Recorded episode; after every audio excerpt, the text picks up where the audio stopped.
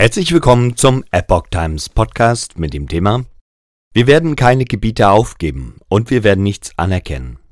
Ein Artikel vom 10. April 2022. Der ukrainische Präsident Zelensky appelliert nach einem Besuch westlicher Politiker in Kiew, den Druck auf Russland weiter zu erhöhen. Im Mittelpunkt steht die Energieversorgung. Die Entwicklungen im Überblick. Der ukrainische Präsident Volodymyr Zelensky hat seine Forderung nach einem Importstopp von Öl aus Russland bekräftigt. Wenn die Tyrannei eine Aggression gegen alles gestartet hat, worauf der Frieden in Europa ruht, müssen wir sofort handeln, sagte er in einer Videobotschaft. Ukrainischen Angaben zufolge kamen bei russischen Angriffen im Osten des Landes sieben Zivilisten ums Leben. Sechs Menschen wurden verletzt. Die Angaben können nicht unabhängig geprüft werden.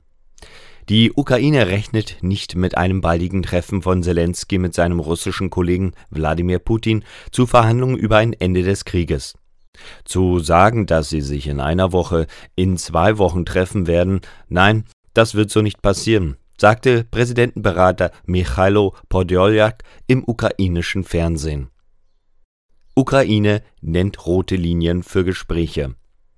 Die Ukraine besteht weiter auf starke Sicherheitsgarantien und zahle dafür einen sehr hohen Preis, meinte Podjoljak.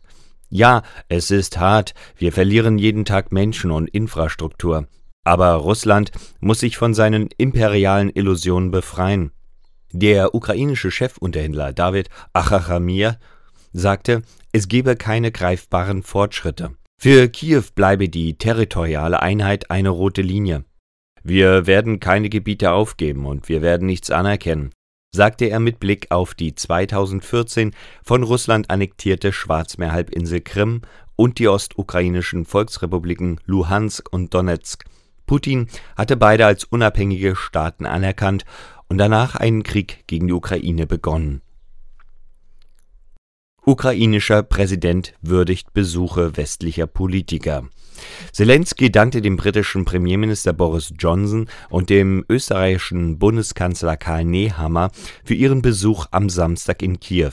Das Treffen mit Johnson zeige, dass es keine Hindernisse für die Freiheit gebe, sagte der Präsident in der Videobotschaft.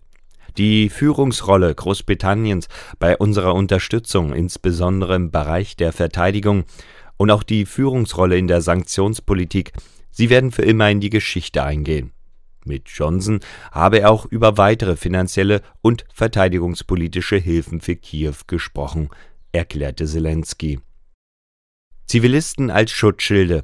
Briten sehen Beweise.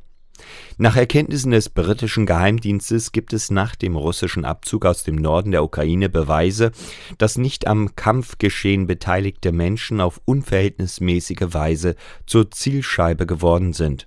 Es gebe Massengräber, Geiseln seien als menschliche Schutzschilde gebraucht und zivile Infrastruktur vermint worden, teilte das britische Verteidigungsministerium in der Nacht zum Sonntag bei Twitter mit. Moskau weist die Vorwürfe der Kriegsverbrechen in der Ukraine zurück. Ukraine spricht von Toten und Verletzten. Unterdessen wurden durch Beschuss in der Region Donetsk ukrainischen Angaben zufolge mindestens fünf Zivilisten getötet und fünf weitere verletzt. Die örtliche Militärverwaltung machte Russland dafür verantwortlich. Auch im nordöstlichen Gebiet Charkiw habe die russische Artillerie am Samstag Siedlungen beschossen, teilten ukrainische Behörden mit. Dabei seien mindestens zwei Menschen getötet und ein Mensch verletzt worden. Ukrainische Kräfte hätten bei Angriffen auf russische Truppen am Samstag unter anderem 80 Soldaten getötet sowie drei Panzer und je ein Flugzeug und einen Hubschrauber zerstört. Moskau Hunderttausende nach Russland geflüchtet. Nach Militärangaben in Moskau sollen mehr als 700.000 Menschen aus den Separatistengebieten Donetsk und Luhansk sowie anderen Teilen der Ukraine seit dem 24. Februar nach Russland evakuiert worden sein.